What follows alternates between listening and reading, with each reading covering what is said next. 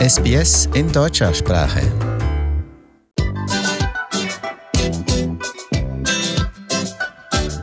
Ich bin der Joost, 30 Jahre alt, bin Holländer, jetzt momentan in Österreich.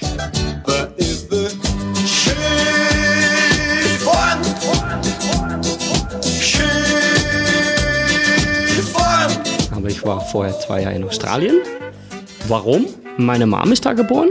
Also Australien ist tief ins Herz. Bin eigentlich Metzger beruflich. Das hat mir nach sieben Jahren nicht mehr so viel Spaß gemacht. Und dann hat meine Mom quasi gesagt, Junge, geh doch nach Australien. Bin ich zwei Jahre hängen geblieben. Ja, und was hast du genau gemacht in Australien? In meinem ersten Jahr habe ich Work and Travel gemacht und mein Ziel war, um in Sydney anzufangen, ein Auto zu kaufen, komplett rumzufahren und zwischendurch dann zu arbeiten. Das habe ich äh, geschafft. Viele Backpacker kommen an und haben einen ähnlichen Plan und schaffen es erstmal nicht, weil sehr viele Backpacker nun jeden Tag ankommen, gerade in Sydney. Mhm. Was war dein Trick? Wie hast du das geschafft? Ich bin extrem ehrgeizig und wenn ich was im Kopf habe, dann mache ich das. Egal wie und was. Habe einen anderen Holländer kennengelernt, habe ein Auto gekauft und der hat eigentlich das gleiche Plan. Und ich habe vorher schon gewusst, dass an die Ostküste, ja, mega schön, aber da kann man auch feiern und so weiter und das interessiert mich nicht so. Ich möchte lieber Australien sehen, das Land, die Outback. Wir sind auch gleich von Sydney eher so runtergearbeitet über Canberra Richtung Melbourne. Und was hast du da gearbeitet auf dem Weg? Das fing an in Bamara, das ist nordöstlich von Adelaide. Da sind so viele Vineyards. Da wird viel Wein verbaut. Es war anstrengend, interessant auch. Habe noch Orange gepflückt. Das war auch sehr interessant. Das, deine Hände, deine Arme, ist kein Spaß, aber muss man durch, muss man erlebt haben. Ja, dann haben wir uns entschieden, oh, wir reisen noch mal ein bisschen weiter. Stuart Highway raufgefahren Richtung äh, Alice Springs und da so AS Rock, Kings Canyon, Olgas und so weiter. Dann sind wir zum Westen gefahren, WA. Das war der Knaller. Kalgoorlie, das ist ja die größte offene Goldmine der Welt. Am Randen habe ich gearbeitet. Da sind so immer die Samples aus der Mine gekommen. Wir haben die quasi aussortiert und die wurde dann von, sag mal so, steinig vermalt bis ins Pulver, dass das Gold rausgeholt wird quasi. Das war sechs Wochen. Die haben gutes Geld bezahlt. Das ist ja ein sehr spezieller Job. Wie bist du an den rangekommen? Na, wir haben uns einfach beworben. Ich bin mit Lebensläufer, bin ich einfach, wir sind Betrieben nachgegangen, wir sind so in Job-Agencies gewesen und so weiter. Wir waren eigentlich richtig auf, auf Jagd. Ich möchte gerne arbeiten, egal was. Und dann ging es weiter. Mein Kumpel hat nicht so der geile Job und hat gesagt, ah, lass uns doch in die große Stadt fahren, lass uns Perth. Dann sind wir nach Perth gegangen und da ging es wieder von vorne an los. Dann haben wir in Scarborough gelebt, am Strand, richtig geil. In der WG war das quasi. Und wieder auf Jagd, um Jobs zu suchen. Und äh, irgendwie hat ein Hockeyverein hat uns aufgenommen, da in die Bar zu arbeiten. Da wurde uns alles Mögliche versprochen, viele Stunden, tralala. Wir haben alles rausgehauen. Ich habe sogar holländische Schnecks selber gemacht. Nach drei, vier Wochen haben wir dann auch gesagt, na, das kann jetzt nicht weitergehen, weil wir müssen Geld verdienen. Also wir müssen was anderes suchen. Dann haben wir auf Gumtree so ein Advertise drauf gepostet mit wir bei der Suche einen Job. Und da hat uns ein Bauer aus der Nähe, von Albany hat uns angerufen. Jungs, ich möchte euch. Also es war 130 Kilometer östlich von Albany, in der Nähe von Jeremangab heißt es da. Da sind ganz viele Getreidebauernhöfe und sehr große. Dann kamen wir da an. Und dann hat der Bauer gesagt, ja, ich zeige euch jetzt euer Haus. Und morgen kriegt ihr eine Karte von des Bauernhof. Ich so, äh, ja, wie groß ist das dann hier? Ja, 6000 Hektare. Ich sag, wow, das ist schon groß, da brauche ich eine Karte, ja. Und dann sind wir da gefahren über das Bauernhof und gefahren und gefahren, 25 Minuten. Und ich hab gedacht, wo, sind wir jetzt? Und ja, das ist alles, gehört mir alles. dreieinhalb Monate waren wir da. Dann haben wir eine äh, Seeding-Saison mitgemacht. Sehr intensiv, sehr anstrengend, aber extrem cool.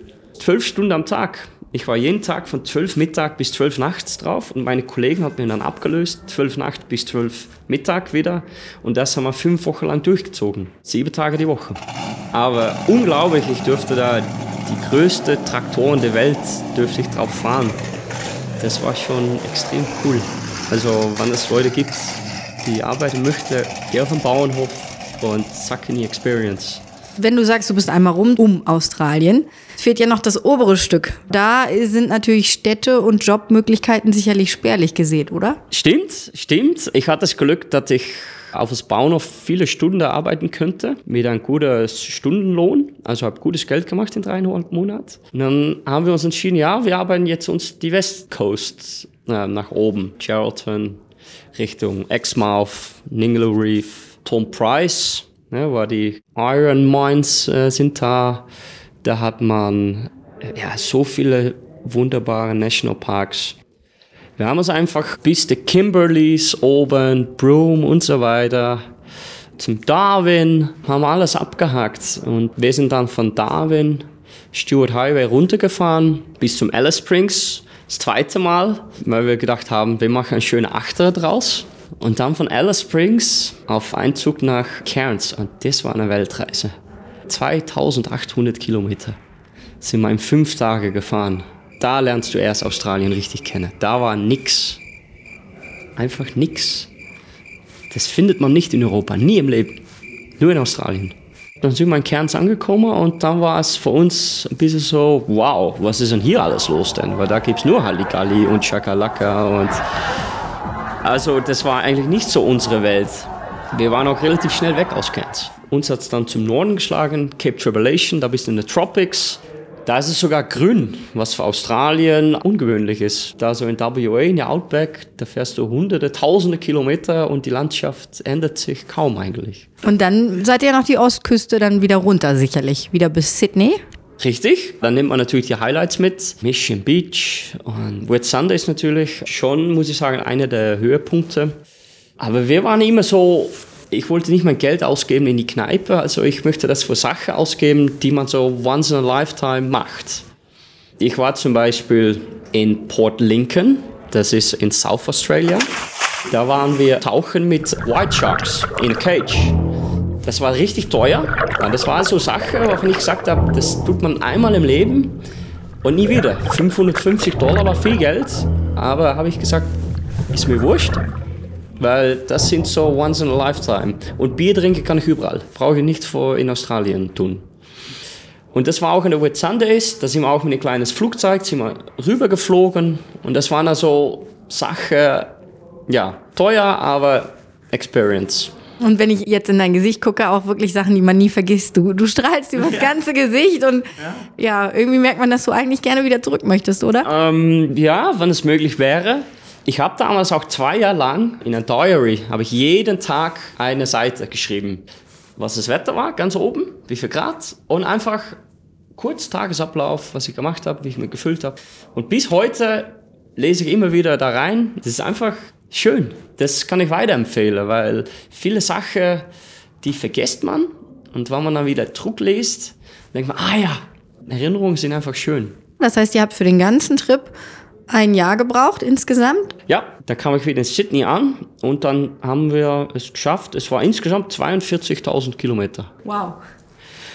Ich hatte mein zweites Visum, mein zweites Jahr hatte ich verdient mit dieser Farmwork. Ja, da kann man dann beantragen. Und ich habe gesagt, nein, ich fliege jetzt erst zurück nach Holland, um es noch eine Chance zu geben. Katastrophe, aber gut. Warum? oh, einfach, in Holland ist alles auf Leistung bezogen. Und die Leute, die haben keine Zeit und alles ist Stress, Stress, Stress. Und in Australien, da merkt man einfach, ist es, ja, no worries and more laid back. Das merkt man echt. Auch als ich gearbeitet habe, auch wenn es 50 Stunden die Woche waren oder 60, anders als in Europa.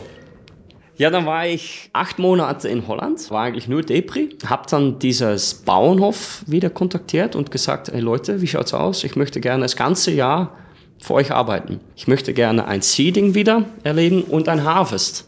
Wieder wieder hergeflogen nach Perth aufs Bauernhof. Dann ist es so, das zweite Jahr war eigentlich nur, habe ich auf das Bauernhof verbracht. Hast du noch Kontakt zu dem Bauernhof heute? Immer wieder. Ja, es ist echt krass. Der schreibt auch immer wieder, wie die Saisonen so waren, weil es hat mich auch sehr interessiert immer. Ich bin ein neugieriger Mensch und ich rede mit jedem, dass das auch hilft. Wenn man das tut, dann kommt man immer wieder irgendwo Man kommt immer wieder irgendwo. Jetzt habe ich dich nun in Österreich getroffen. Wie bist du denn jetzt hierher gekommen?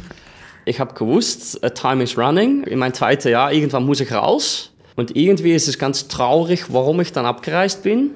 Und zwar mein Opa, der damals in Australien gewohnt hat, hatte Krebs bekommen. Sehr aggressiv leider. Ja, dann habe ich irgendwie einen Monat bevor Due Time war, habe ich gesagt, okay, es geht ihm jetzt so schlecht, ich möchte noch einmal gerne ihn sehen und mit ihm reden können und so weiter. Habe ich beschlossen, okay, ich fliege jetzt zurück nach Holland. Hatte aber im Kopf, wenn ich Australien verlasse, ich hatte immer den Traum, weil der gleiche Opa mich immer mitgenommen auf Skiurlaub, seit ich vier bin. Für mich war die Entscheidung auch klar, wenn ihm was passiert, ich gehe zurück nach Holland. Aber ich habe immer den Traum gehabt, Skilehrer zu werden. Und dann habe ich gesagt, jetzt ist es soweit. Wenn ich aus Australien komme, äh, dann gehe ich nach Österreich. Und ich konnte kein Deutsch, kein Wort, nix, nada. Und ich saß in Australien mit dieser App, habe ich Deutsch gelernt. Also ich, ihm, sie, einfach basic. Ich konnte nichts, ein Bier, mehr konnte ich nicht sagen. Aber dann bin ich tatsächlich nach Holland geflogen wieder von meinem Opa. Das ist dann leider, äh, zehn Tage später ist er gestorben sogar. Das war sehr traurig. Aber da hat er sich auch gewünscht, Jos, mach das, geh nach Österreich, mach deinen Skilehrer. Und der war, kann nur stolz drauf gewesen sein. Jetzt, fünf Jahre später, bin ich noch immer in Österreich. Und dein Herz schlägt immer noch halb für Australien. Ja, voll, Vollgas. Ich habe hier zweimal sechs Wochen im Jahr frei. Und es dauert nicht mal lang, bevor ich euch in Australien wieder besuche. Vielen Dank, Just, für das liebe Gespräch. Sehr gerne. Skifahren ist das Was man Sinne vorstellen kann. Skifahren,